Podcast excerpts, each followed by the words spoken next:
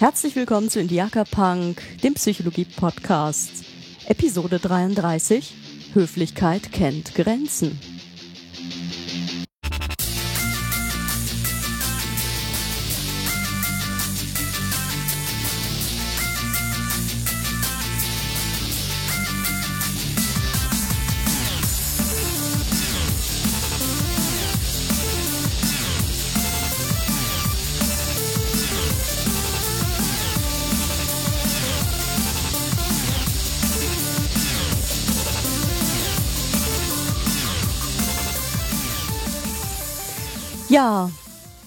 Jetzt sind nun doch drei Wochen ins Land gegangen bis zur nächsten Episode und das hatte einen Grund.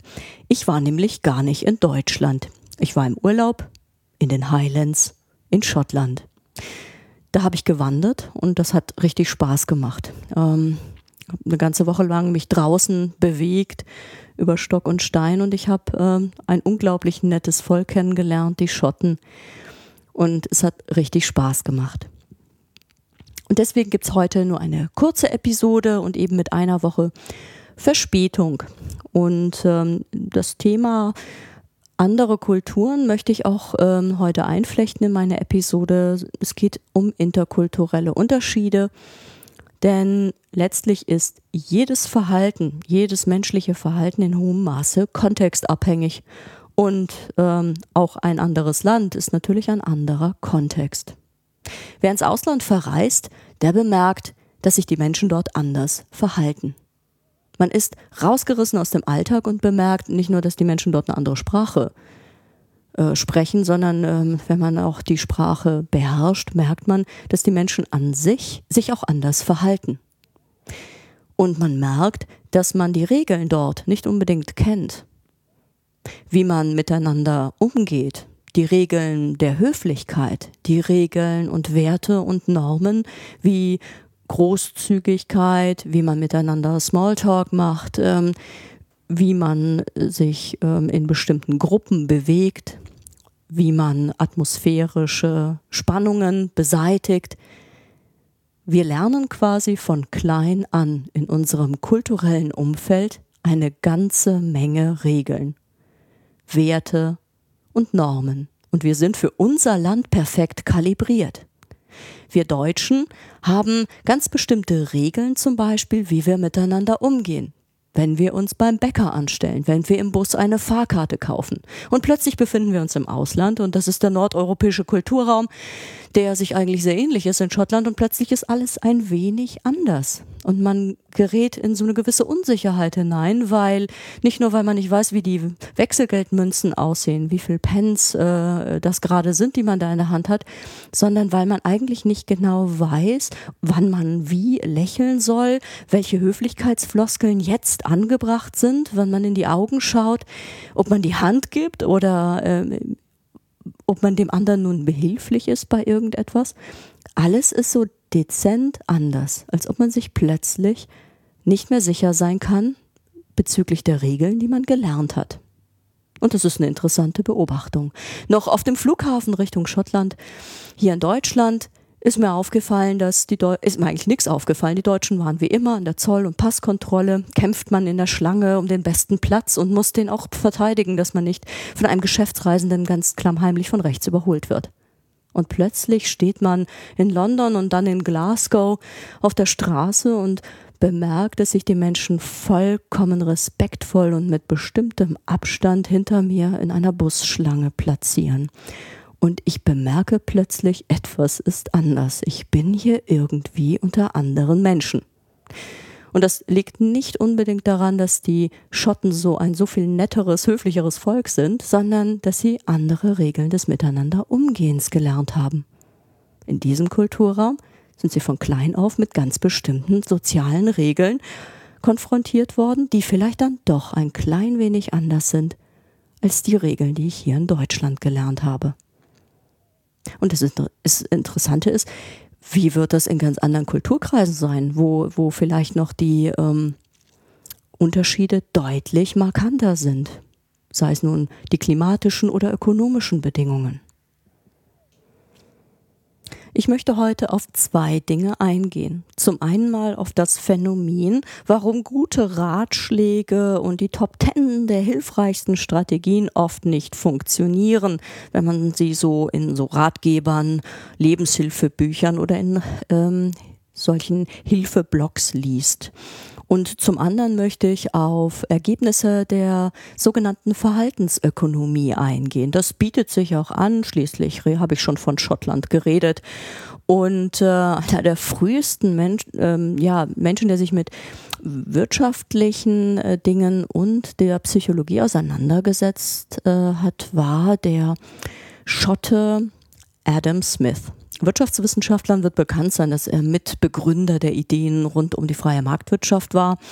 Und Adam Smith hat sich im 18. Jahrhundert tatsächlich mit Zusammenhängen zwischen Wirtschaft und Psychologie äh, auseinandergesetzt und dann ist das Ganze äh, auch äh, lange wieder auseinandergedriftet, die Psychologie als eigene Disziplin und die Wirtschaftswissenschaften und die sogenannten Verhaltensökonomen ähm, widmen sich dem wieder verstärkt und schauen sich sehr genau an, wie psychologische Phänomene in einer wirtschaftlichen Welt wirken. Und man konnte seit den 90er Jahren durch zahlreiche interessante ähm, wissenschaftliche Paradigmen herausfinden, dass die, dass der Mensch nicht einfach rational äh, ein Gewinnmaximierer ist, der sogenannte Homo economicus, sondern dass Emotionen eine ganz erhebliche Rolle bei, auch bei wirtschaftlichen Entscheidungen spielen. Also zum einen mal darauf eingehen, wie unser Verhalten eigentlich ähm, kontextabhängig funktioniert und zum anderen ein bisschen in die Verhaltensökonomie blicken und da uns mal angucken, dass man diese ähm, Experimente sehr gut nutzen kann, um auch das Verhalten und die Werte und Normen in unterschiedlichen Kulturkreisen zu analysieren. Und das ist relativ spannend und interessant, denn diese kulturellen Unterschiede im Verhalten führen international beim Austausch immer wieder zu Missverständnissen.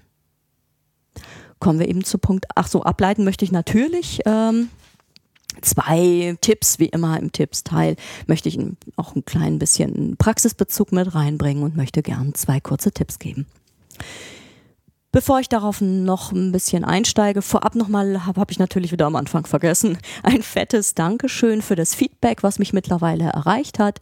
Ich lese die E-Mails, die mich erreichen und ich freue mich, ähm, wenn äh, ich angetwittert werde. Vielen, vielen lieben Dank dafür. Ich habe immer noch relativ viel um die Ohren mit meiner Selbstständigkeit und der äh, bin da äh, und zum Glück war ich jetzt auch im Urlaub und konnte mich ein wenig erholen. Aber ähm, wenn ich nicht auf jede E-Mail antworte direkt äh, oder gleich jeden äh, Beitrag publiziere, den ihr zu den Episoden schreibt auf meiner Webseite, dann heißt das nicht, dass ich das nicht lese. Ich nehme das total gerne zur Kenntnis und ich freue mich total über Anregungen und Themenvorschläge habe ich alles registriert und vielen Dank dafür auf diesem Wege. Gib mir gerne weiterhin Feedback und gerne auch Themenvorschläge. Ich habe interessante Vorschläge bekommen, die fand ich alle toll und ähm, ich schaue, ob ich ähm, die einbinden kann in zukünftigen Episoden und werde sicherlich zu dem einen oder anderen Themenvorschlag auch eine Episode vorbereiten. Okay. Kommen wir nun zu dem Punkt, warum gute Ratschläge oft nicht funktionieren. Mm, wir müssen uns jeweils, und das ist ja eigentlich das Tolle an uns Menschen, wir müssen uns auf die jeweiligen Situationen einstellen. Es kann wunderbar sein, zu lächeln.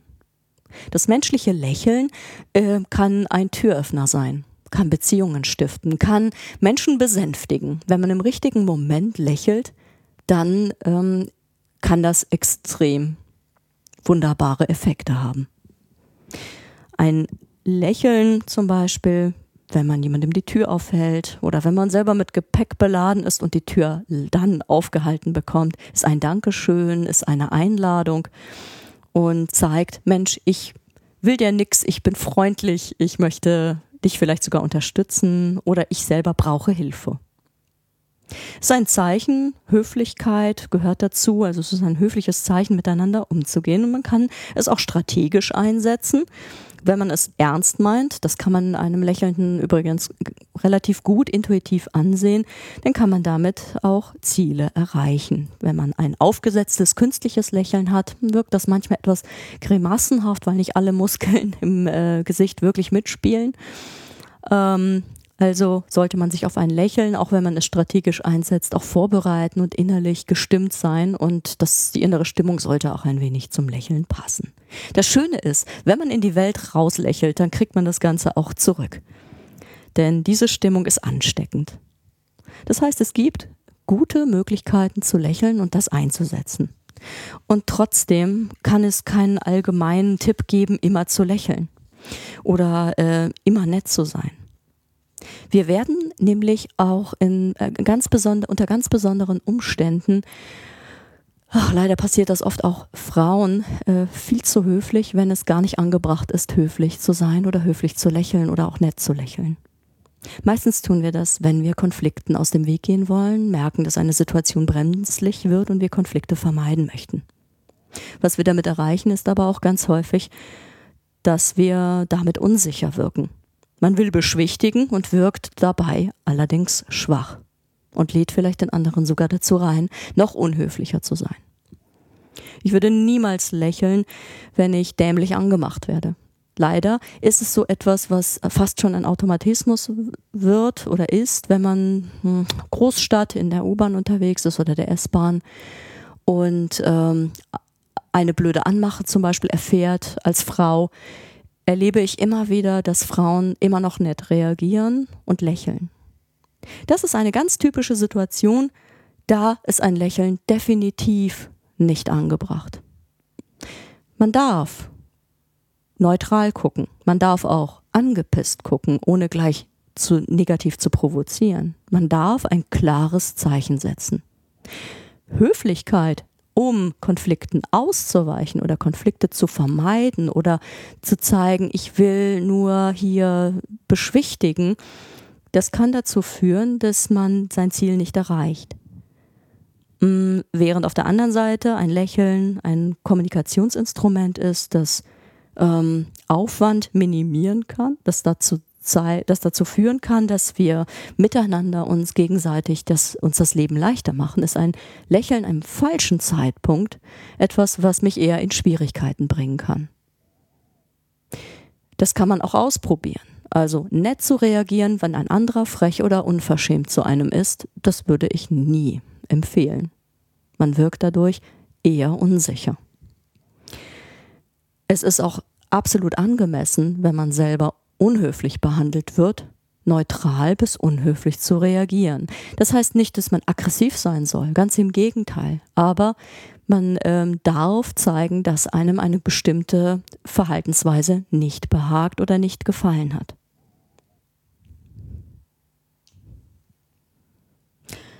Als Fazit könnte man sagen, Höflichkeit macht das Leben oft leichter. Es kann zur richtigen Zeit eingesetzt ein Türöffner sein, ein Beziehungsstifter und ein Lebenserleichterer. Falsch eingesetzt kann es äh, dazu führen, dass man Konflikten, die eigentlich gut sind, die man austragen sollte, aus dem Weg geht und damit vielleicht unterlegen ist oder ähm, in, im falschen Moment schwach wirkt und schwächer als man sein möchte oder vielleicht sogar ist. Mm. Aber es gibt eine interessante Beobachtung aus der Verhaltensökonomie. Da geht es tatsächlich auch um unterschiedliche Arten, wie Menschen miteinander umgehen. Denn nicht nur die Regeln der Höflichkeit sind vielleicht in Schottland und in Deutschland unterschiedliche, dezent unterschiedliche, sondern auch die Werte bezüglich äh, Werte zum Beispiel wie großzügig bin ich. Großzügigkeit ist ein Wert, der in jedem Land ähm, neu kalibriert wird. Äh, wenn man eine Grenze überschreitet, überschreitet man meistens eine Landesgrenze, überschreitet man meistens auch eine Kulturgrenze. Und dazu gibt es interessante Ergebnisse aus der Verhaltensökonomie. Man hat in den 90er Jahren das sogenannte Vertrauensspiel entwickelt. Das ist ein interessantes Paradigma. Das hat man vielfach abgewandelt. Und was man damit macht mit diesem Spiel, ist folgendes. Es gibt zwei Spieler. Und äh, der eine Spieler ist quasi der Bieter und der andere ist der Empfänger. Der Bieter bekommt vom Versuchsleiter, sagen wir mal, 100 Euro in die Hand gedrückt. Und der Bieter kann selbstständig entscheiden, wie viel Geld er davon einem zweiten Mitspieler, nämlich dem sogenannten Empfänger, gibt. Und jeden Euro, den der Bieter dem Empfänger, Empfänger gibt, der wird verdreifacht durch den Experimentator. Das heißt, der Versuchsleiter gibt zu jedem Euro, den der Bieter dem Empfänger gibt, nochmal zwei Euro dazu. Gibt der Bieter dem Empfänger also 20 Euro von seinen 100, dann hat der Empfänger plötzlich 60 Euro in der Tasche und dann wird das Spiel, geht das Spiel in die zweite Runde und dann kann der Empfänger entscheiden, wie viel oder ob er überhaupt dem Bieter davon etwas abgibt. Würde man auf Gewinnmaximierung bestrebt sein als Mensch, dann würde man vielleicht äh, annehmen, dass der Bieter dem Empfänger überhaupt gar keinen Euro gibt. Das passiert in den seltensten Fällen.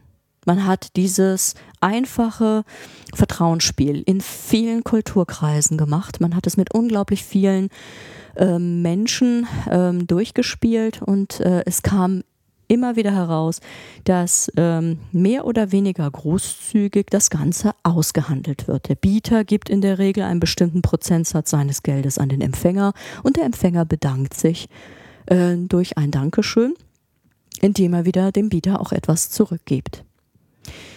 Es passiert auch selten, dass der Bieter dem Empfänger die gesamten 100 Euro in die Hand drückt. Ähm, das wäre allerdings äh, die optimale Lösung, denn dann würden die 100 Euro äh, sich verdreifachen und äh, die, der Empfänger könnte dem Bieter die Hälfte davon abgeben und beide hätten das Maximale aus diesem Handel herausgezogen. Auch dieses Extrem äh, taucht nicht immer auf. Es ist immer ein Teilbetrag, der über den Tisch wandert. Und ähm, dieses Spiel hat man kulturübergreifend gespielt. In einer Studie von 2008 wurde kulturübergreifend das Vertrauensspiel zwischen drei ähm, Ländern ausgespielt. Es gab eine ähm, Kooperation ähm, mit der Forsch Deutschen Forschungsgemeinschaft und ähm, zweier Universitäten in Israel und äh, in Bethlehem. Und dort haben ähm, Palästinenser, Israelis und Deutsche das Vertrauensspiel gespielt.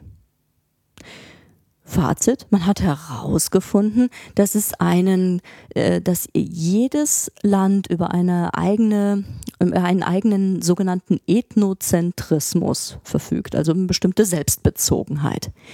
Denn was sich herausgestellt hat, ist, dass äh, über ganz viele Versuchsdurchgänge hinweg sowohl die Deutschen als auch die Palästinenser wie auch die Israelis ganz eigene Vorstellungen von Großzügigkeit haben und äh, dass sich äh, das Ganze ähm, dann, äh, dass das Ganze auch erwartet wird. Also man, die Spieler spielen oder schätzen ihren Gegen, ihr Gegenüber immer so mit denselben Normen und Regeln ein äh, wie sie selber und sind letztlich verwundert, wenn sie plötzlich auf einen deutlich großzügigeren Gegner äh, treffen oder auf einen deutlich äh, knausrigeren und reagieren dann entsprechend darauf, kommen aber gar nicht auf die Idee, dass es sich dabei um kulturelle Normunterschiede handeln könnte. Aber diese Unterschiede gibt es.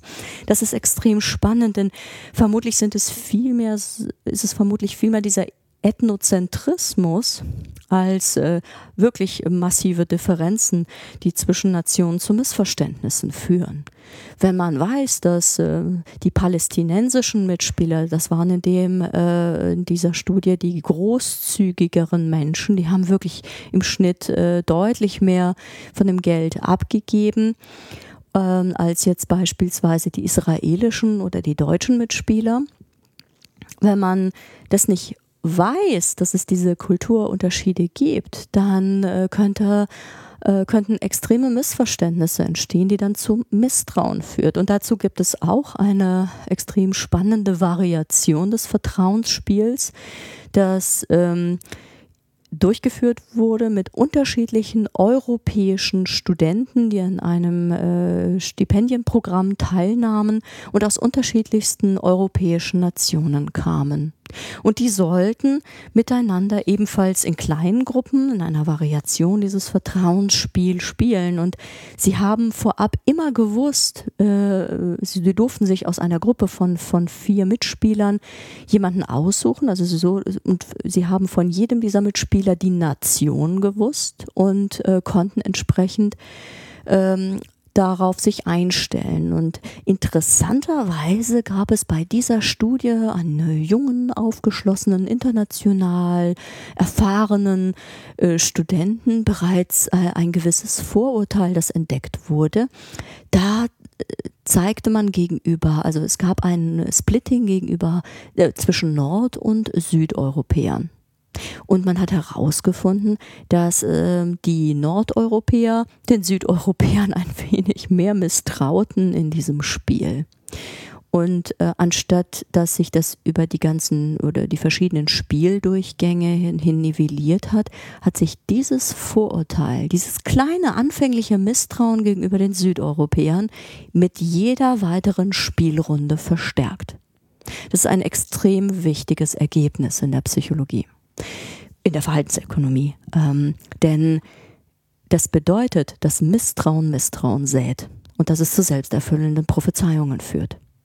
Wenn ich meinem Mitspieler aus Südeuropa misstraue und ihm einen knickerigeren Betrag gebe, oder äh, ich, äh, dann reagiert er natürlich darauf und wird sich denken, hm, wieso reagiert er so auf mich? Hm, dann wird er sich auch knickeriger zeigen in der Response, in der Antwort.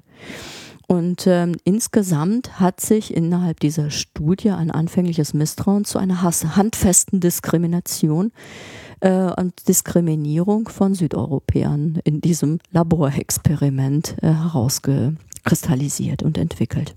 Eine Studie, die so brisant ist letztlich im, im Output, ähm, dass sie ähm, fast Schwierigkeiten gehabt hätte, ähm, veröffentlicht zu werden.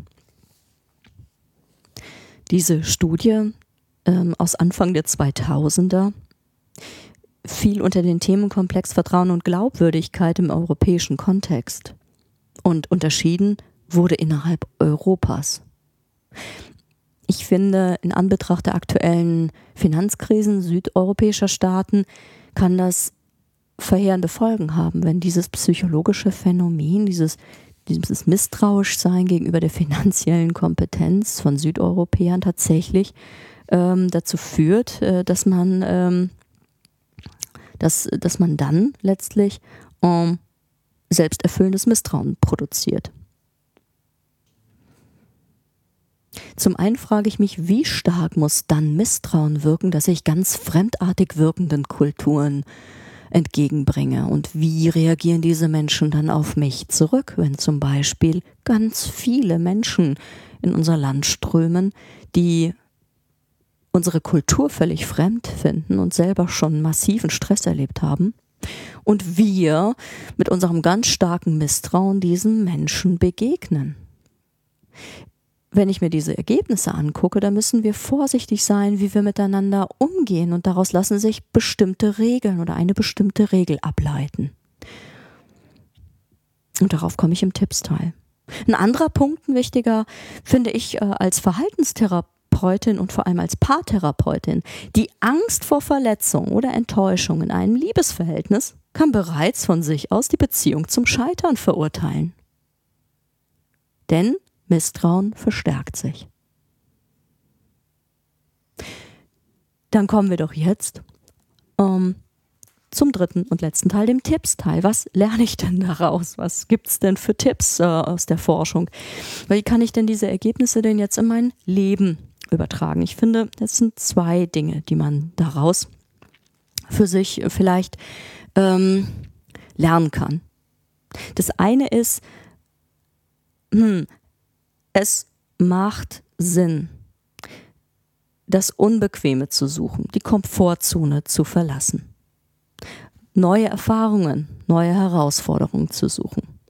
Eine Schottlandreise, so wie ich sie unternommen habe, naja, das ist schon, das ist ein sehr verwandter Kulturkreis, aber es war ähm, auch eine neue Herausforderung. Mein ganzes Gehirn musste adaptieren, musste sich umstellen, musste neue Prozesse lernen, musste sich auf eine neue Art äh, eines Akzents einer, einer Sprache einstellen und es macht totale Lust und man verlässt auf angenehme Art und Weise so seine Komfortzone.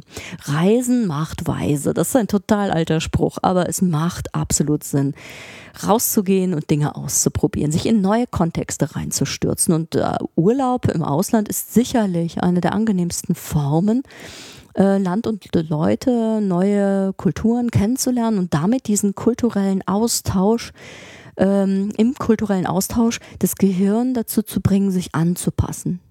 Nicht zu vermeiden und nicht nur in bekannten Kontexten weiter zu schwimmen, sondern zu zeigen, dass man dazu in der Lage ist, sich an unterschiedliche Regeln, Werte und Normen anpassen kann dass man nicht vermeidet, äh, sein gewohntes Umfeld zu verlassen, weil wir als bequeme Wesen dazu neigen, das, äh, ne, den Komfort natürlich vorzuziehen. Äh, denn es hat auch etwas sehr, sehr Lohnenswertes. Denn ich selber, wenn ich so eine neue Herausforderung bewältige, werde mein Selbstbewusstsein und mein Selbstvertrauen dadurch verbessern. Wenn ich merke, dass ich in einem anderen Land zurechtkomme, wenn ich merke, dass ich mit völlig fremden Menschen aus fremden Kulturen einen Kontakt finden kann, Bindungen und Beziehungen aufbaue, dann baut auch mich das auf. Ich kann etwas geben und ich kann gleichzeitig etwas lernen. Ich gewinne Selbstvertrauen und mein System lernt neue Normen kennen, neue Werte, schaut über den Tellerrand und kann sich damit neu kalibrieren und wir entwickeln ein Verständnis für andere Kulturen. Wir blicken auf andere Menschen und merken, dass die nicht unhöflicher sind oder höflicher oder äh, dies oder das oder jenes, sondern dass sie ganz einfach in ihrem Kulturkreis ganz einfach ein bisschen verschobene Normen und Werte haben. Wir alle sind soziale Wesen. Das zeigen die Experimente aus der Verhaltensökonomie. Wir sind keine Gewinnmaximierer. Wir wollen den Austausch und wir sind großzügig. Nur eben zu ganz unterschiedlichen Anteilen, so wie wir es gelernt haben von klein auf in unserem eigenen Kulturkreis. Also es macht totalen Sinn, neue, andere Systeme kennenzulernen neue Herausforderungen, neue Menschen kennenzulernen und zu merken, dass durch dieses spielerische, leichte Herangehen wir ähm, deutlich flexibler werden in unserem Verhalten und uns mehr zutrauen können.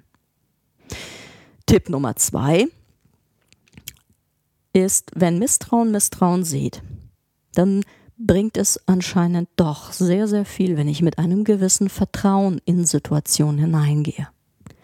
Wenn ich nett bin, wenn ich freundlich bin, wenn ich anderen ein gewisses Vertrauen entgegenbringe, auf andere eingehe, empathisch bin, großzügig bin oder höflich, innerhalb meiner Norm oder der Normen, die vielleicht sich dann neu entwickeln werden.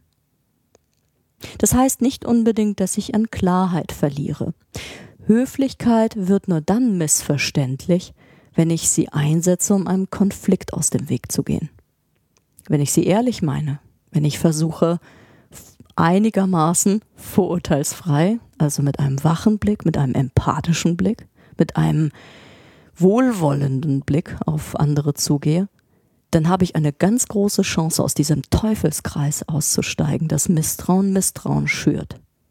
Und dass dadurch Missverständnisse entstehen, die gar nicht entstehen müssten. Also lohnt es sich, freundlich zu sein. Es lohnt sich, aufgeschlossen und vertrauensvoll auf Menschen zuzugehen. In diesem Sinne wünsche ich euch wunderschöne 14 Tage bis zur nächsten Episode. Ich freue mich. Macht's gut. Bis dann. Tschüss.